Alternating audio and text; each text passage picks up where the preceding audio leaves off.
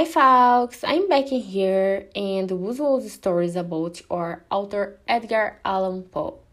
And today's podcast will be with two special guests who will help to me a little about two curious stories of the two American poet and editor and his incredible works.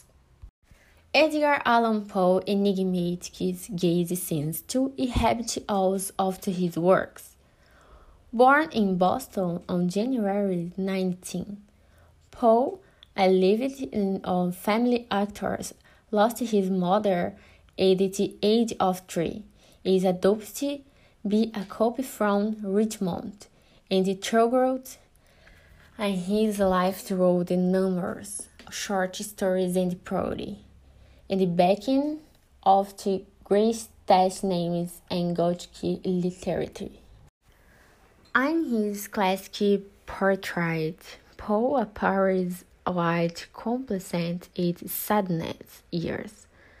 As wife, his waited his readers when comforted with the, the pity of his perfectly and the true stories and prose to guess what church was going in his trouble and the dark mind in that moment.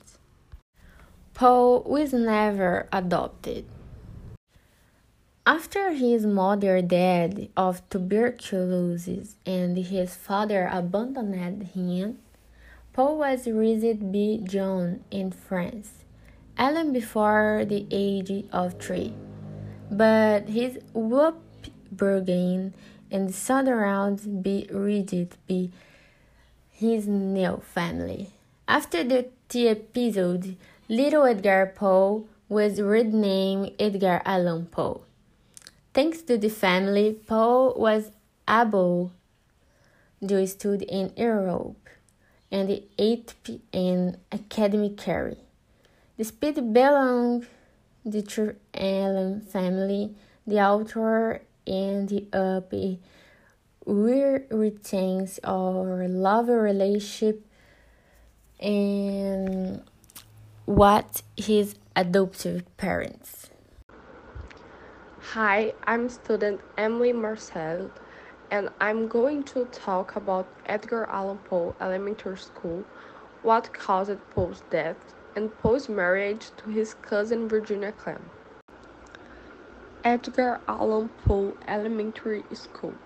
The Master of Terror has also become the name of a school for the little ones.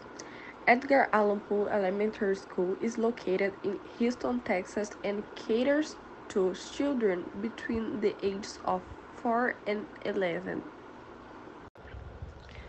Nobody knows what actually caused Poe's death. To close his enigmatic story, the death of the Master of Terror is surrounded by mystery to this day. In October 1848, Poe was seen wandering the streets wearing someone else's clothes. According to reports from biographers, he agonized for four days until he died. Poe was married to his cousin Virginia Clemm. Poe married his cousin Virginia Clemm 13 in 1835 at the age of 27. She died at 24 of tuberculosis, the same disease that killed his mother, Eliza Poe. Hello, teacher. How are you?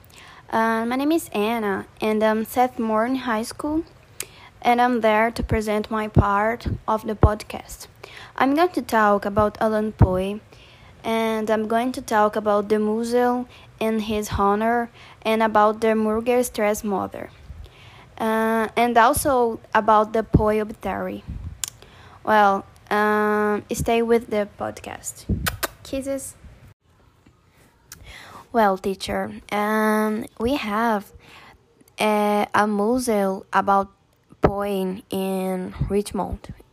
Richmond is the state of Virginia and have a museum just for Allan Poe. And this is a museum in create dedicated to the master's life and work. conceived by Jonas Holloway Ridley uh, and a group of researchers of Poe's works. And Poe's Museum has several black chickens laws around the place that help to compose to the dark forms of Poe and of course uh, entitled visitors.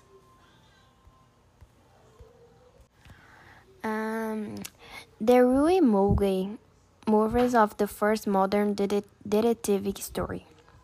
Even before Sherlock Holmes and Hercule Poirot, Poe hosted the first modern detective story, The Maiden of the Rue Morgue and the Mystery of the Mary Holgate.